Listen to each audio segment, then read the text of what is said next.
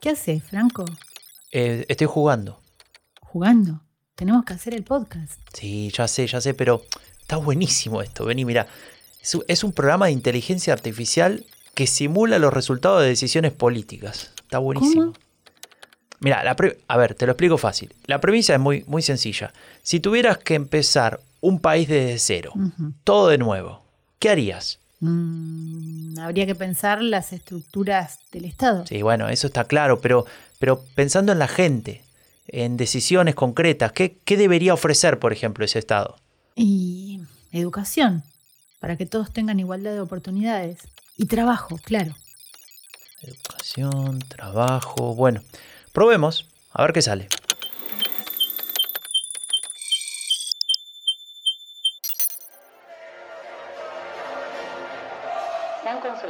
Un conjunto de universidades que buscan justamente profundizar los vínculos con los territorios la idea de que de la confianza en la educación como mecanismo para, para mejorar sus vidas existe. El mundo del trabajo también está en este momento experimentando una gran transformación. que lo que estamos viendo es un achicamiento del subuniverso de trabajadores asalariados. La informalidad laboral ha crecido al calor de un declive económico. ¿no? Hoy en la Argentina tenemos un- eh, una economía de segunda y una economía de primera. Coronados de Gloria. 40 años es historia. Un recorrido por la Argentina que tenemos, queremos y podemos construir. Un viaje de cuatro décadas por nuestras instituciones, nuestras ideas, nuestros modelos. Una reflexión sobre nuestro lugar en el mundo.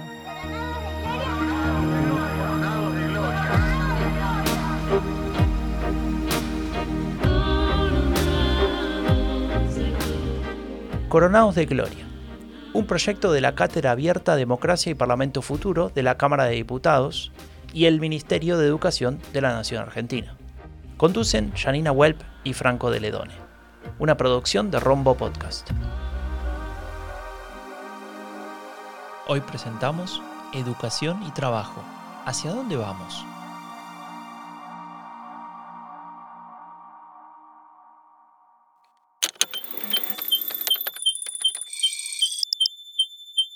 Tu país ha sido creado. Listo, ahora tenemos que tomar decisiones. Imagínate, volvemos al pasado y empezamos con Argentina desde cero. Desde cero. Mm, Bueno, te decía antes, empecemos por educación. A veces nos olvidamos de que hace 200 años la educación era un privilegio, algo restringido a la aristocracia, el clero, a los militares de alto rango. Y no solo en Argentina, ¿eh? Mm, A ver, me sale que... Sí, me sale que esa visión, eso que estás planteando, puede permitir una consolidación del Estado, pero sobre todo de la integración social. Claro, eso fue lo que pasó en Argentina. Con la instauración de la escuela pública, los migrantes, la gente que venía de todas partes, fueron aprendiendo un idioma común y construimos poco a poco también una cultura compartida. Pero además de la educación primaria y la secundaria, poco a poco también se fue democratizando la educación superior en nuestro país, que fue pionero en el continente. Espera, le voy a pedir que aplique esa idea a las variables actuales. A ver qué país sale. Parte 1. Expectativas y mitos argentinos. El monumento a la bandera, otro símbolo fundamental para la construcción del Estado argentino. Ah, bueno, espera que lo agrego. Deja un rato ese programa, que si no vamos a llegar tarde a la entrevista en la Siberia. ¿Sabías? El campus de la Universidad Nacional de Rosario se trasladó a ese predio donde antes funcionaban los ferrocarriles. Le empezaron a decir la Siberia porque era como el otro lado del mundo. Ahora es un área muy bonita, con mucha vida alrededor del campus. En Argentina las universidades públicas son las principales instituciones de educación superior y lideran la producción de conocimiento científico junto al CONICET.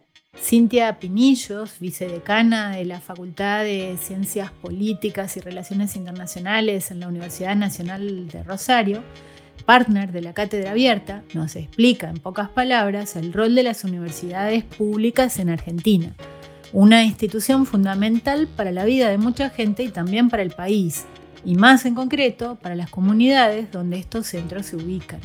El sistema de universidades nacionales, por su extensión territorial, favorece el acceso de la ciudadanía al más alto nivel educativo y promueve de esta manera la inclusión gracias al ingreso irrestricto y la gratuidad. El sistema público de universidades nacionales de nuestro país es inédito en el mundo y tiene una larga tradición fundamentalmente a partir de lo que fue a comienzo del siglo XX la reforma universitaria, que consagró el cogobierno y de esta manera favoreció que en el marco de cada una de esas universidades se desarrollen procesos de inclusión a la hora de la toma de decisiones realmente de gran alcance y gran continuidad en el tiempo. El sistema nacional cuenta con universidades centenarias, a la vez que en las últimas décadas del siglo XX se han consolidado un conjunto más nuevo de universidades afincadas en diferentes contextos territoriales que buscan justamente profundizar los vínculos con los territorios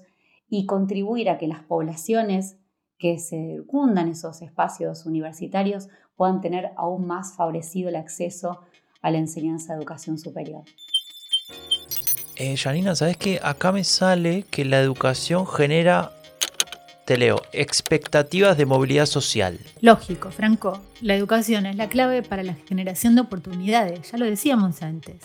Pero ahora me empiezo a preguntar si eso lo piensa la sociedad argentina. ¿Vos te referís al lugar que ocupa la educación en el imaginario argentino? Esto también lo puedo poner en el programa, a ver qué dice. Deja el jueguito, Franco, deja el jueguito. Mejor déjame que llame a un colega que sabe mucho de este tema. A ver, mm, acá está, Javier Aullero. Él es sociólogo y profesor en la Universidad de Texas, experto en el estudio de los sectores populares. Tiene muchos libros y estudios sobre estos temas. Hola Javier, ¿qué tal? Sí, mira, te llamo porque te quería hacer unas preguntas sobre la educación en Argentina. Con Franco estamos haciendo un podcast, creo que te conté, Coronados de Gloria, y vamos a dedicar un episodio a la educación. En estos tres años de investigación etnográfica, eh, lo que vimos es que la idea de que de la confianza en la educación eh, como eh, mecanismo para, mejorar sus vidas existe, digamos, y, perdura y hace y constituye, te diría, el centro de la esperanza de los sectores de más bajos ingresos por lo que ellos llaman progresar. Confianza en la educación pública como garantía de la movilidad social, ¿no? Eso es distinto, la confianza en la educación es distinto de eh, la confianza en la educación pública. Nosotros vimos eh, algo que Emilio Tenti Fanfani, quien es un experto en el tema, eh, había señalado hace ya unos años, que es que sectores populares empiezan a optar, los que pueden, los que tienen algunos recursos, por educación privada, las escuelas parroquiales. Y lo hacen no, no, por una desconfianza esencial en la educación pública, sino porque esta no provee eh, servicios seguros. Y lo que quiero decir con esto es que la escuela pública es intermitente, hay ausentismo de los docentes, hay ausentismo de los estudiantes, eh, hay, digamos, los servicios que se prestan, como decía antes, son intermitentes porque hay paros, hay problemas de infraestructuras, entonces la escuela pública no siempre está abierta. Y la escuela parroquial es más confiable en ese sentido. Pero la, esperanza en el mejoramiento individual, si no tanto para ellos, para sus hijas e hijos, sigue estando allí y se ve articulada, se ve encarnada en la idea de que la gente eh, eh, sigue enviando a sus hijos a la escuela.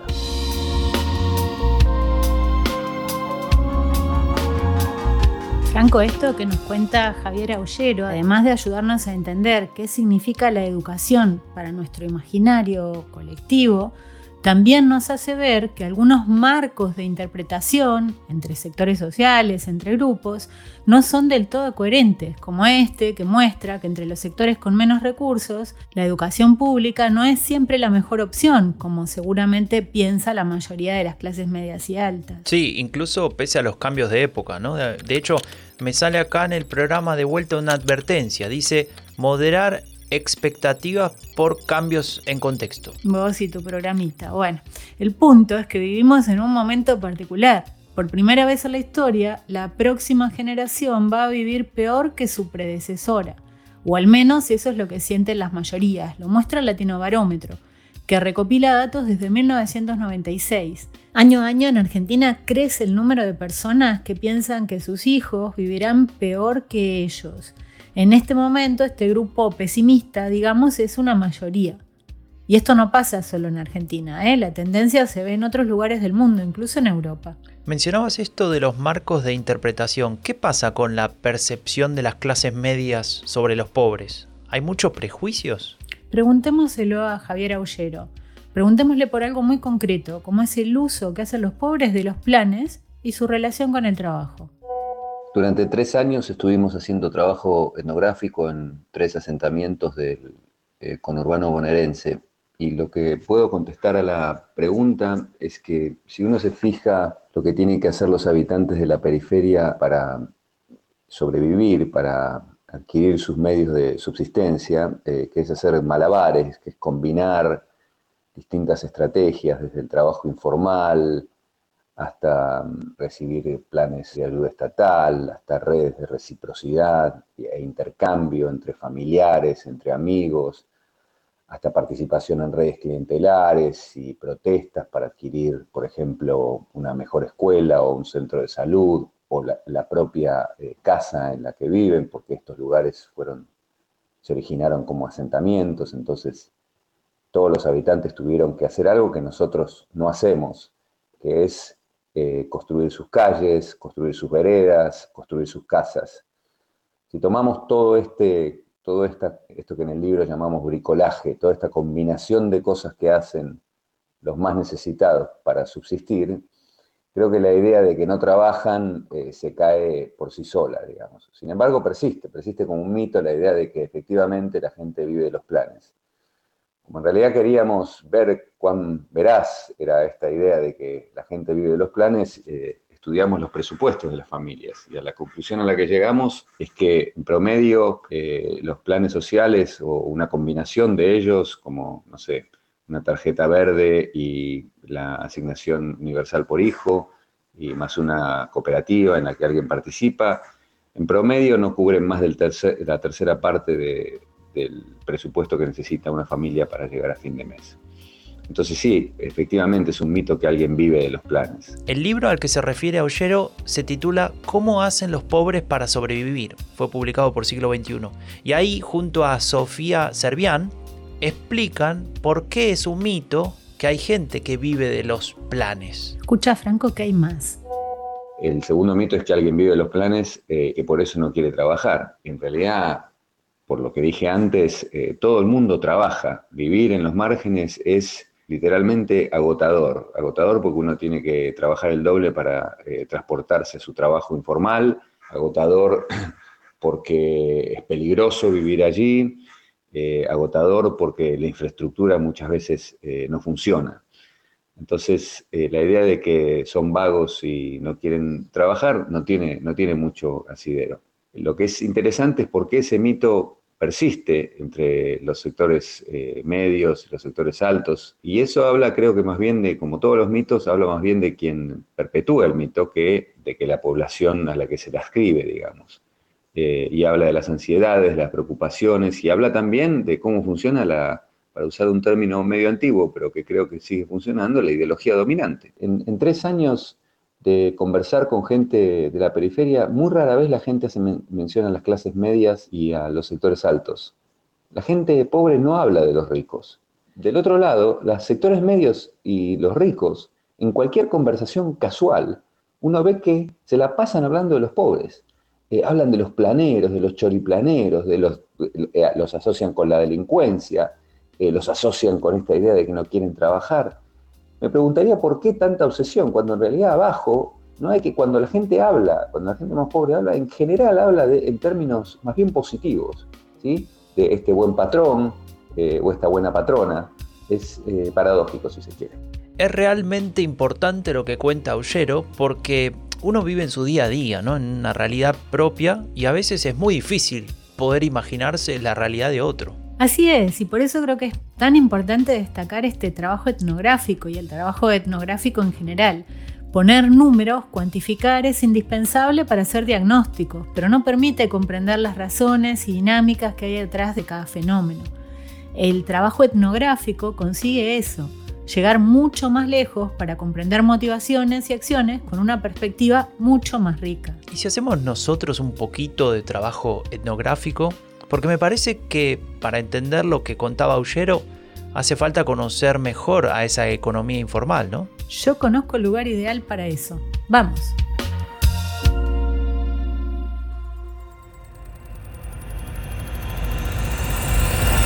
Parte 2. Las caras del mundo del trabajo.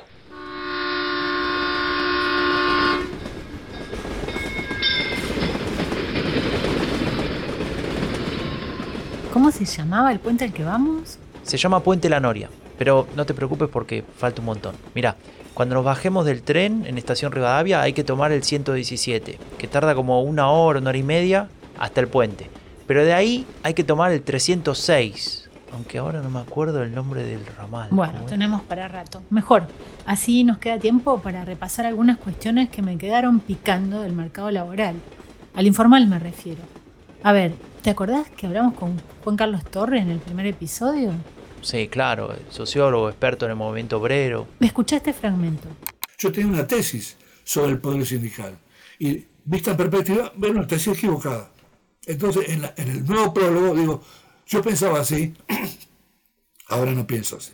La primera tesis por la cual el, el poder sindical era fuerte descansaba sobre la Argentina tiene un mercado de trabajo a favor de los trabajadores. No, la Argentina no tiene un ejército de reserva tipo masas campesinos que afluyen continuamente a, la ciudad y que bajan los salarios. No. La Argentina es un país cuyo mercado de trabajo era tendencialmente más favorable a los trabajadores que a, los empresarios. Por eso hubo, un, equilibrio muy importante eh, en, en materia de salarios, todo el tiempo.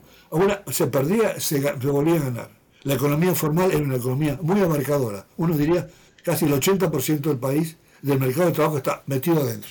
Y de ahí surgía la fuerza, esa capacidad de reacción del sindicalismo. Juan Carlos Torres se refería ahí a la reedición de su libro El gigante invertebrado, ¿no? Eso mismo, y ahora viene lo más interesante. Ese mercado de trabajo ya no es aquel mercado de trabajo de, formal que abarcaba el 80% del mundo del trabajo, ya no. Las reformas de mercado vía Menem y las secuelas de esto que eh, dejaron fuera de ese mercado de trabajo formal a muchísimos trabajadores. Eso restó poder al, al al mundo sindical. Dicho esto, yo ahora voy a tener que revisar esto. Ahora voy a tener que revisarlo. Porque esto es un comentario sobre mis ideas del año 80. Eh, ¿Cuándo las he dicho? Mis ideas de hace 10 años. ¿Qué tengo que decir ahora? ¿Saben qué? El mundo del trabajo también está en este momento experimentando una gran transformación. Yo todavía no me he ocupado exactamente, pero tengo la impresión, las evidencias que funden por ahí, se está produciendo una disgregación de la fuerza o de la- del mundo del trabajo. Y cuando digo disgregación, está liberando. Mucha gente que dice, yo voy a hacer la mía, voy a caminar sobre mi propia Y, y miran críticamente al mundo de los que tienen planes, al mundo de los que viven subsidiados, al mundo de los que viven bajo la protección de las obras sociales sindicales. y apenas tengo un. Son cambios muy importantes. De hecho, fueron décadas de un movimiento de trabajadores con determinadas lógicas que parecen estar en un momento de transformación profunda. Así es, en Argentina, un poco la estela de la Europa industrial, hubo una época en que predominó un tipo de empleo, asalariado para toda la vida, que tenía su correlato político en los sindicatos organizados para reclamar derechos laborales como la jornada de ocho horas, vacaciones, seguros de salud. Señora, se lleva las tres lapiceras, azul, verde y roja, el cuaderno, el paquete de cuatro pañuelitos, todo junto. No se consigue por este precio, ¿eh? Me llevo el paquete. ¿Cuánto es? Todo por 500 pesos, señora. Toma, gracias. No, gracias a usted, señora. ¿Me- ¿No me da la roja? Toma. Volviendo al tema, yo diría que para empezar a entender el mundo del trabajo en el siglo XXI en Argentina, hay que partir de que parece ser mucho menos organizado, más informal y por lo tanto más impredecible. Deberíamos tener una radiografía mejor, ¿no? Algo actual que nos marque las pautas a observar. A eso vamos. Mira, ayer hablé con Ana Natalucci sobre este tema. Le pedí que nos haga una radiografía de la proporción de trabajadores formales e informales, pero me decía que la medición no es tan fácil. Mm, se siguen usando estadísticas de una sociedad que ya no existe y de un mercado de trabajo que se transformó. Natalucci se graduó en la Universidad Nacional de Córdoba, es profesora en la Universidad de Buenos Aires y en la Flaxo y es investigadora del CONICET, donde dirige el Observatorio de Protesta Social. Se pueden hacer algunos trabajos de, refinamiento estadístico y conceptual y ahí los datos que nosotros, por lo menos desde el Observatorio de Protesta Social, tenemos que los asalariados registrados es decir, aquellos que cuentan con aportes jubilatorios y, y, están cubiertos por el sistema de protección social. Son poco más de 9 millones de trabajadores, 9.274.000.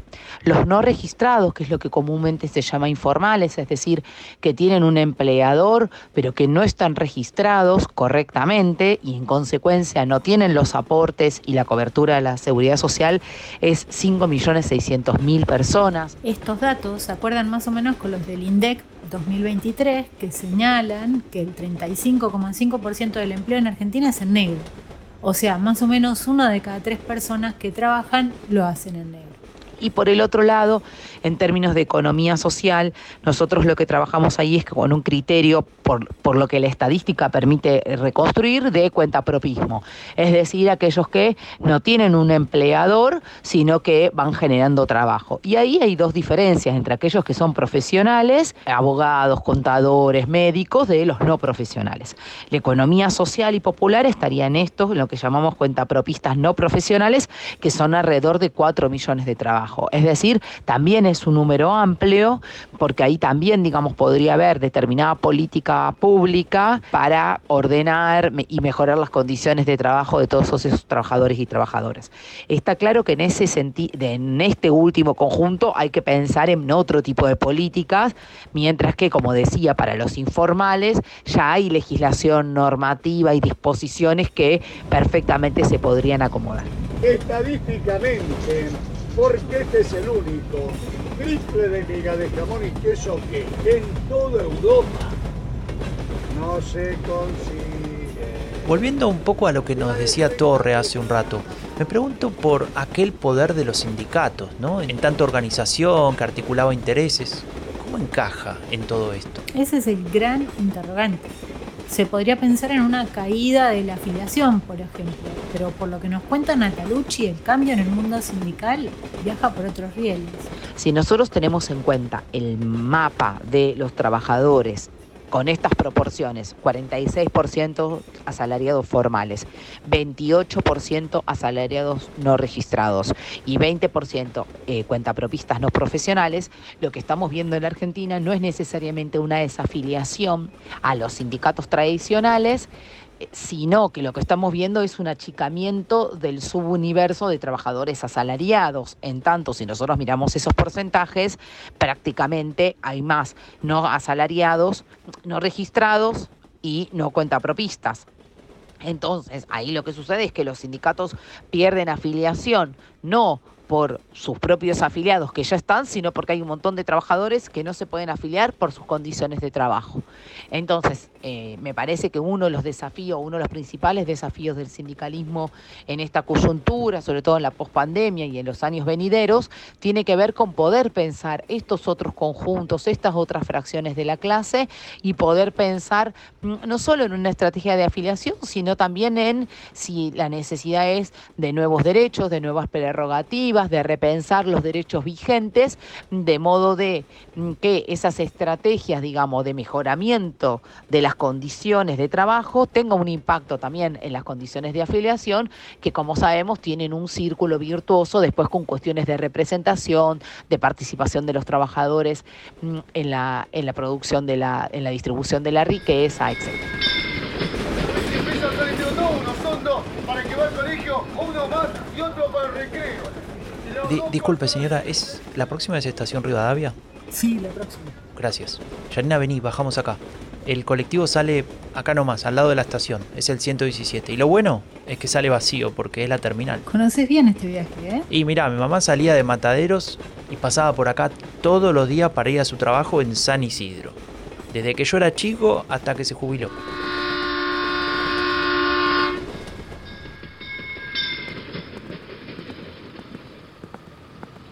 Franco, al final me voy a enganchar con ese jueguito.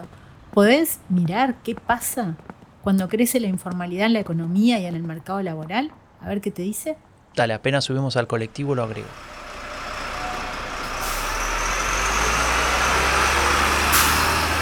Disculpe, ¿me, me avisaría en Puente La Noria? Te aviso. Gracias. Vamos, vamos, vamos para el fondo, nos sentamos por allá.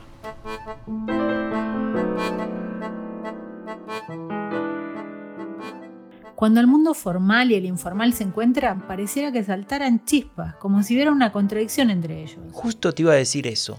Me sale acá en el programa que aumentando la informalidad en la economía y el mundo del trabajo se generan discursos con cierto nivel de confrontación en la sociedad. Y se cuestiona, por ejemplo, el rol del Estado, ¿no? el uso de los recursos públicos, de los impuestos. No sé yo si confío mucho en ese programa, pero bueno, parece que eso es lo que empieza a pasar en Argentina, donde avanza el rechazo a los subsidios. Pero Aullero no te dijo algo sobre eso, sobre que la economía formal financia a la informal. Yo haría una inversión de la pregunta, eh, porque esta supone que la economía formal no está subsidiada. Y si bien es cierto que no está subsidiada por eh, lo que la pregunta hace referencia con los planes sociales, la economía formal eh, sí está apoyada por el Estado. Pensemos en los puertos, las rutas, las calles, la seguridad, la infraestructura en general en la que está basada el funcionamiento de la economía formal, está pagada por eh, impuestos. Pero de esto se habla poco, porque otra vez es parte de este mito de que solo la economía formal viene a estar subsidiada por el Estado. Eso por un lado. Para no hablar de la economía, sino de la vida de la gente también, donde viven los sectores medios y donde viven los sectores altos, a diferencia de donde viven los más marginados, también están subsidiados por los impuestos, ¿o no? Toda la infraestructura urbana ha sido construida por el Estado, con impuestos de todos. Eh, la infraestructura eh, urbana en donde viven los más necesitados la tuvieron que construir ellos, con bastante menos impuestos. Entonces, eh, habría que desarmar un poco la idea de, digamos, de quiénes pagan y quiénes no, quiénes están, digamos, financiando o subvencionando el desarrollo. Puente La Noria.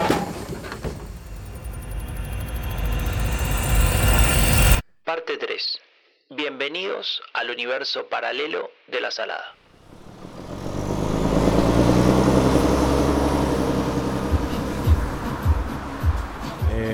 ¿3.500? Este es el lugar al que me refería. Franco, acá vamos a encontrar muchas respuestas. Ja, la salada, símbolo de una economía clandestina, ilegal, informal. ¿Vos cómo la llamarías?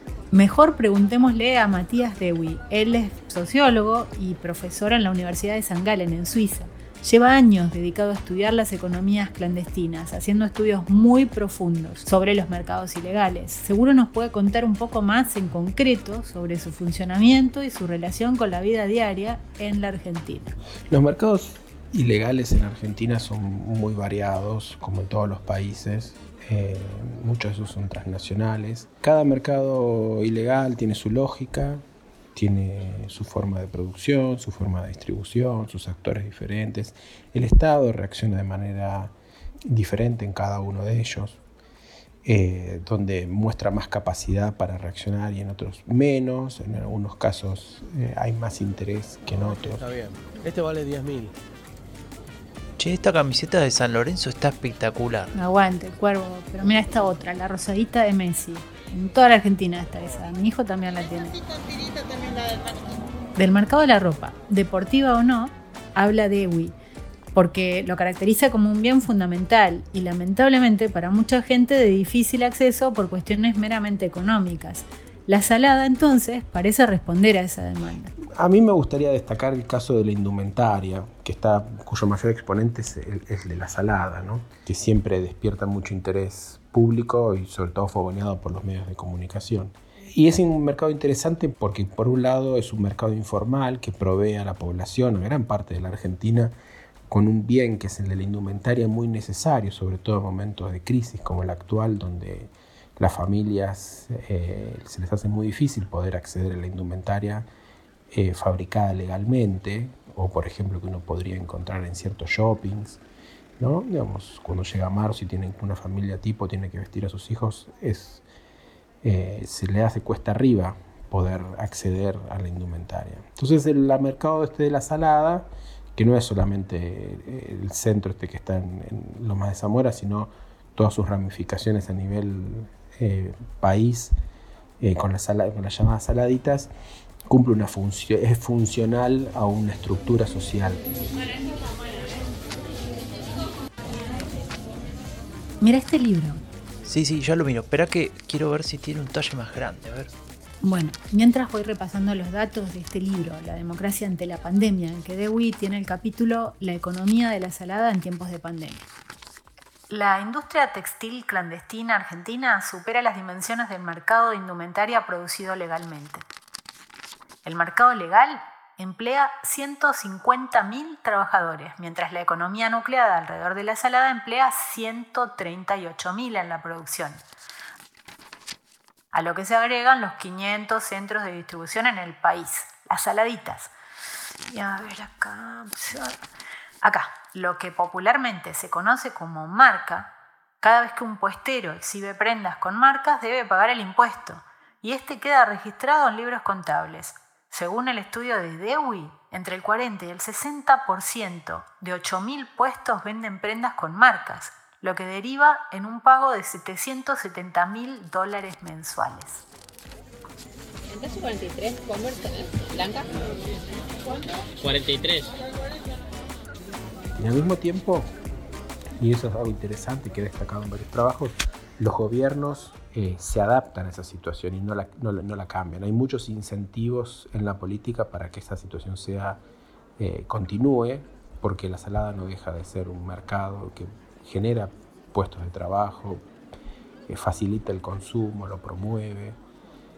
hay muchos políticos que están involucrados en este, en este negocio, no siempre de una manera corrupta, aunque también eso existe, sino porque conviene. A ningún intendente le conviene andar cerrando eh, centros de distribución, saladitas o saladas en algún lugar, porque todas las personas que eh, trabajan en esta industria son también votantes. Entonces hay una distribución de incentivos que impide eh, transformar esta realidad. Y ahí volvemos a la pregunta del principio, ¿no? ¿En qué medida, por qué los individuos no adoptan un comportamiento acorde a las normas legales. Y bueno, porque las mismas autoridades proponen un, tipo de economía que crece al calor de las decisiones que toma eh, el sistema político. Hay un gran déficit en Argentina en cuanto al hacer cumplir las normas. Este déficit eh, al mismo tiempo crea ciertas expectativas en la población de que muchas normas se pueden incumplir y que no va a haber sanción al respecto. Eh, creo que eso es uno de los eh, aspectos más perniciosos de este comportamiento estatal bastante errático. Y tampoco quiero decir que el Estado nunca reacciona, pero, pero sí esta observación eh, bastante cotidiana de que hay un Estado que, permite demasiado y que no, reacciona a tiempo, es acertada. Y bueno, creo que es una deuda de, la, de estos 40 años de democracia y creo que en muchos casos se trata de la construcción de, instituciones y de agencias estatales con personal idóneo y de agencias que sean suficientemente independientes como para poder eh, resistir las presiones de, otros grupos de interés eh, en la sociedad. Bueno, el trabajo de, Matías de alguna manera se inscribe en la línea de, todo el trabajo y las reflexiones de Carlos Nino también que escribió ese libro que fue tan emblemático en su momento, Argentina un país fuera de la ley. Carlos Nino fue un jurista y un filósofo de muy reconocida trayectoria en, el siglo XX en Argentina. Una foto, una selfie. Pero sigamos, Franco, ¿te acordás cuando empezamos con el juego este de inteligencia artificial? Yo te decía lo de las normas. Sí, ¿cómo puede funcionar un Estado si no hay normas? Bueno, eso justamente es lo que nos muestra la investigación de, de Dewey y de las otras personas que estuvimos consultando hoy. Si el Estado no se ayorna o si el contexto no encaja con las normas, no es que desaparecen, sino que se transforman. Se generan nuevas normas. Mira, volviendo al tema de la indumentaria, Matías ejemplifica y lo relaciona con la cuestión de la informalidad laboral. La informalidad laboral creo que es un fenómeno que tiene muchas aristas, eh, debe ser analizado sector por sector, pero que en general en los últimos, diría, 15 años ha crecido al calor de un declive económico. Y que en muchos casos, como por ejemplo el sector informal de la indumentaria, es el resultado de un problema más bien estructural que existe en torno a, la producción de indumentaria, al consumo de indumentaria y al acceso en general de indumentaria, y que genera muchos incentivos para que la gente produzca eh, indumentaria en su casa. El grueso de la informalidad en el sector de la indumentaria, por ejemplo, está en el Gran Buenos Aires. Y ahí lo que vemos es una eh, informalidad generalizada, tanto en la producción como en la distribución de indumentaria, y que está basada en la evasión fiscal y en la evasión de normas de seguridad de los talleres y en una cantidad bastante importante de normas que deberían cumplir talleres si eh, quisieran ser legales. Eh, eso es lo que permite tener una, una, ventaja comparativa respecto de la indumentaria que se vende en cualquier shopping y es el, parte del éxito que tiene esta economía, que es contracíclica. Cuanto mejor le vaya peor le vaya a la economía formal, mejor le vaya a la economía informal. Esto es una concepción de la informalidad que ya la había propuesto en los años 60 la, CEPAL y que es muy extendida y que da cuenta o que trata de mostrar que se trata de sociedades segmentadas. Hoy en la Argentina tenemos un, sector económico, eh, una economía de segunda y una economía de primera. Eh, la economía de primera vendría a ser la formal y la segunda una economía eh, que va a otra velocidad y con actores eh, que están completamente desligados de la economía formal. ¿Te pasa lo mismo, Franco? Todo el tiempo estoy encontrando conexiones con lo que nos han dicho, con lo que hemos analizado en episodios anteriores. Sí, ¿sabes qué te lo iba a decir? Vos lo decís porque esto que explica Dewey se relaciona a lo que nos contaba Marina Dalpolleto de EcoGo, ¿no? En el episodio anterior, sobre eso de las dos economías paralelas. Sí, y me surgen más preguntas. En concreto, por ejemplo, esa capacidad de adaptación porque ya hablamos de un mundo sindical con cierta visión, digamos, antigua del mundo laboral, pero también vemos estas dos economías que básicamente conviven porque conviven dos capacidades adquisitivas. Me pregunto por la educación, que con eso arrancamos. Cintia Pinillos nos hablaba de la relación entre universidad y territorio. Tal vez habría que preguntarle más sobre esto se pueden adaptar al territorio y por consiguiente a sus particularidades? Bueno, mira, justo hoy los miembros de la cátedra abierta se reúnen acá en la Universidad de San Martín. Seguramente Pinillo va a estar. Si querés vamos, le preguntamos directamente. Mira, nos tomamos el 306, después el 117 que va a agarrar la General Paz derecho. Y después... No me expliques todo de vuelta, Franco. Vamos y listo.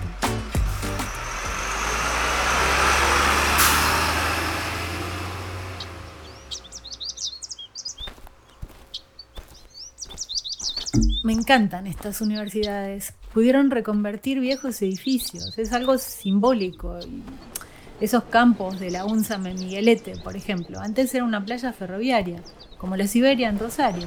Claro, y como donde estudié yo, en la Universidad Nacional de La Matanza. Aunque en realidad esa no estaba en un playón ferroviario, sino que era la vieja Chrysler, ¿no? Una fábrica de autos. Todos símbolos de la revolución industrial. ¿Será casualidad? No sé. Mira, eh, mientras esperamos a Pinillos, déjame repasar unos datos interesantes. Escucha.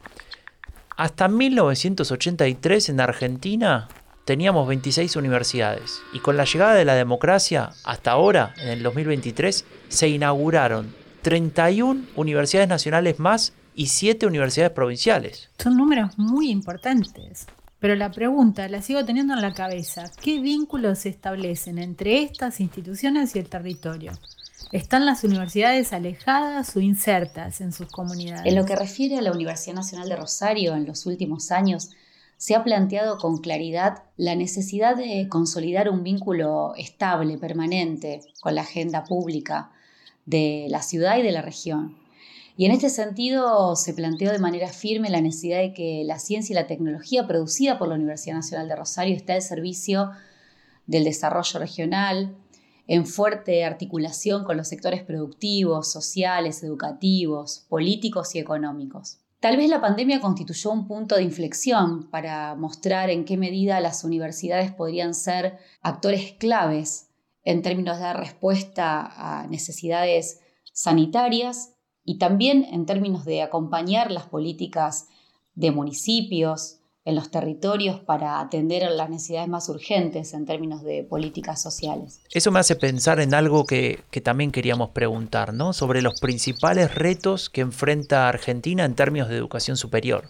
La educación superior en Argentina enfrenta grandes desafíos, grandes desafíos en todo lo que son sus funciones básicas, la enseñanza, la investigación y la extensión. Es necesario repensar los diseños curriculares para que estos sean más innovadores, que tengan la capacidad de poder transformarse al ritmo de las necesidades de su sociedad, al ritmo también de los desafíos que promueven los desarrollos tecnológicos, la inteligencia artificial. Uy, no lo había pensado. Vos con el jueguito todo el día y yo no había caído en lo importante que es, o al menos el reto que representa la inteligencia artificial para la educación y el trabajo. Pero sobre eso no íbamos a hablar en el próximo episodio. Habíamos entrevistado a Agustina Bricio, subsecretaria de Tecnologías de la Información en la Secretaría de Innovación Pública. Sí, ya te lo dije una vez. A mí no me gusta improvisar, pero en este caso vale la pena. ¿Lo tenés en el teléfono? Sí, a ver, creo que sí. A ver, espera, espera que lo busco. Y acá entramos en otro campo crítico, que es inteligencia artificial y trabajo. Tenemos distintos estudios sobre cuáles son las tareas con mayor potencial de ser automatizadas y eso no necesariamente explica o implica una pérdida real y efectiva de puestos de trabajo. Teniendo en cuenta la brecha de tiempo que tenemos todavía para llegar a ese punto, necesitamos, por un lado, identificar cuáles son los puestos dentro del mercado laboral argentino que podrían ser automatizados o complementados o modificados, y por el otro, elaborar políticas de reskilling o de upskilling según el caso. Y hago esta salvedad porque, según el sector, no siempre eh, las tareas que van a ser automatizadas son las de menor calificación, en muchos casos se da el sentido inverso para que las personas que hacen hoy esas tareas no queden fuera del mercado, porque la contracara del reemplazo de tareas o por inteligencia artificial, según el caso, es la necesidad de nuevos puestos con capacidades específicas. De ahí que creo que hoy el foco tiene que estar puesto en cómo fomentamos la generación de las capacidades que se van a requerir en este nuevo escenario. Entonces, en lo que hace a mercado laboral y formación de talentos, tenemos una ventana de oportunidad para encargar políticas públicas que preparen a la Argentina para el cambio de paradigma que estamos atravesando.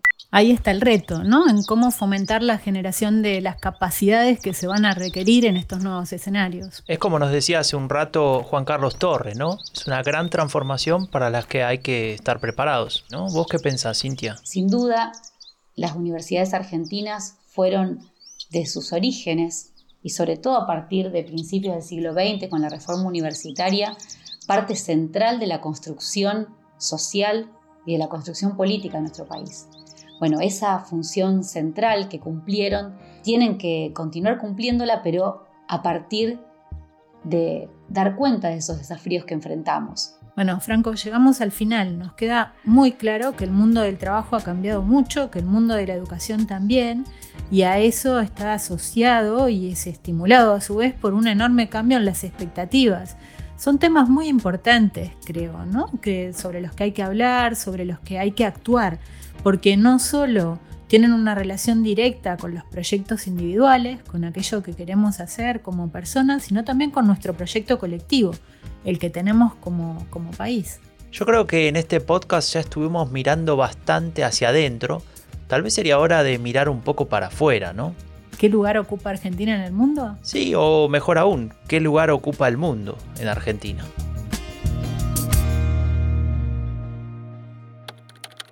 Movilidad social por la educación, informalidad laboral, economía informal. ¿Qué más agrego al programa? Lo de las universidades y los territorios. Ah, sí. Sí, claro. Eh, bueno, creo que entonces ya lo puse todo. A ver qué sale. Buenísimo. Ya estoy ansiosa. Al final me entusiasmaste con el jueguito. Bueno, paciencia, paciencia, que está calculando el. Nah. Se cortó la luz. No puede ser. No puede ser.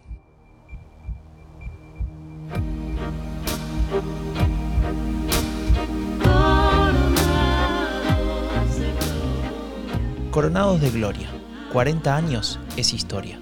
Un proyecto de la Cátedra Abierta Democracia y Parlamento Futuro de la Cámara de Diputados y el Ministerio de Educación de la Nación Argentina. En colaboración con la Universidad Nacional de San Martín, la Universidad Nacional de Rosario, la Universidad Nacional de La Matanza y un conjunto de especialistas y académicos de universidades españolas. Conducción, Janina Welp y Franco de Ledone. Música original de Mogri, Martín Mórtola y Nicolás Grimi una producción de Rombo Podcast.